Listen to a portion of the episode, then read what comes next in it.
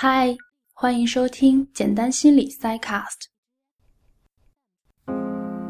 一位朋友告诉我们，以前他接触一群新的人的时候，都会忍不住去想，这些人会不会喜欢自己？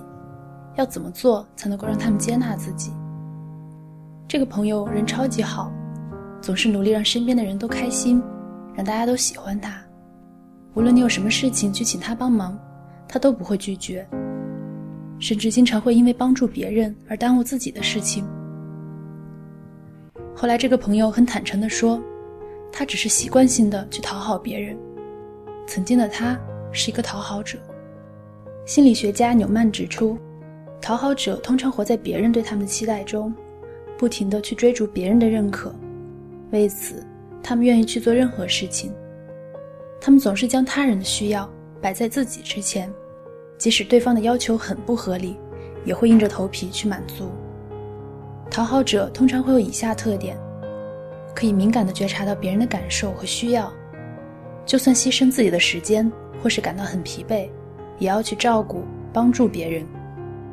无法拒绝别人的请求，不愿意或是不敢表达自己的负面情绪，害怕自己会给别人添麻烦，随波逐流、从众。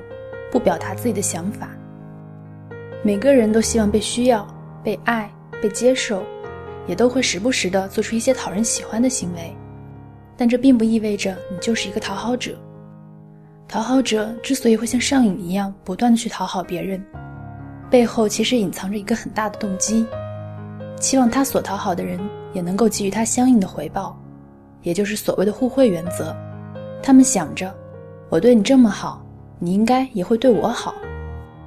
讨好者一般不会或是不敢直接表达自己对别人的需求，他们用行动、付出、讨好来暗示别人，期望别人对自己好，给予自己回报。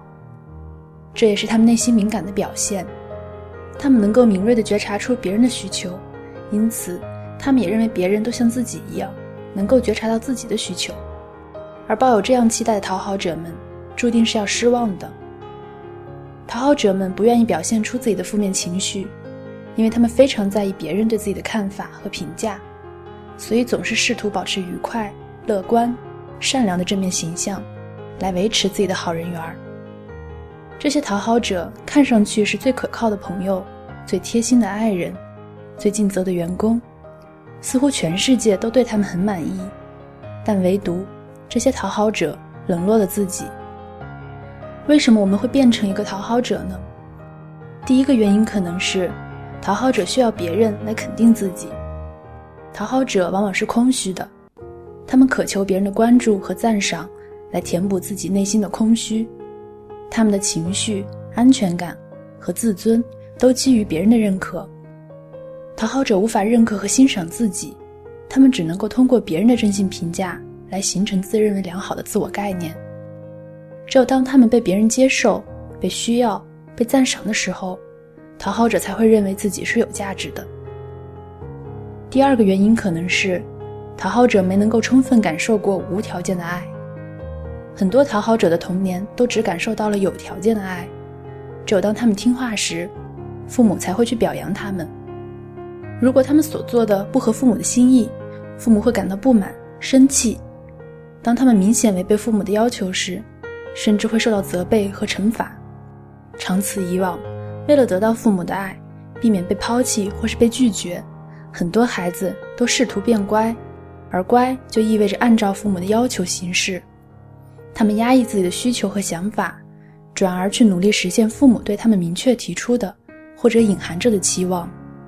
渐渐的，他们就学会了通过迎合别人来获得爱，同时也形成了一些错误的信念，比如。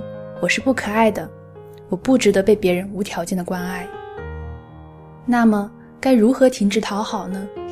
首先，要承认并觉察到自己正在讨好，意识到自己正处于讨好模式中，是停止讨好的第一步。尝试列出自己曾经在什么时候，以什么样的方式去讨好过别人，讨好时自己的感受和结果又是怎样的。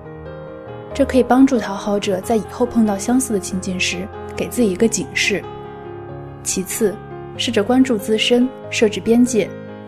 试着觉察自己的需求，而不是别人希望你怎么样。但如果一开始你就问自己“我想要什么”，可能太难回答。从简单的小事开始，尝试去做一件自己一直想做但又害怕别人不喜欢的事情，比如换个发色。前提是这件事情是你自己真正想做的。当别人提出不合理的请求时，讨好者通常感觉自己不得不答应。但要知道，拒绝是每个人的权利。甚至当你说不的时候，也不需要费心思去找借口，试着陈述自己不想或是不喜欢这么做。你的感受比别人的需求和感受更加重要。这并不是自私。讨好者为了别人而放弃自己的边界。别人也不会因此而喜欢和尊重你，所以把自己的感受和需求摆在首位，这是很重要的。最后，去寻找一个安全的环境进行自我确认。解决讨好问题的核心是自我确认。自我确认是一个逐渐认识到并接受自己内心体验、想法和情感的过程。讨好者所缺乏的，正是看见真实自我的能力。心理咨询会给他们提供一段安全、稳定的关系，在这种安全的环境中，咨询师不会对来访者提出要求，更不会离他而去。来访者可以在此探索自己行为背后的原因，摆脱对于外界赞赏和认可的依赖，认识到自己作为独立的个体也是值得被爱的。文章开头提到的那位好好先生，在经历了很长时间的挣扎和转变之后，他告诉我们。现在再遇到一群新的人时，他首先想到的是：我会不会喜欢他们呢？以上就是本期 Cycast 全部内容，谢谢你的收听，记得订阅我们，我们下期再见。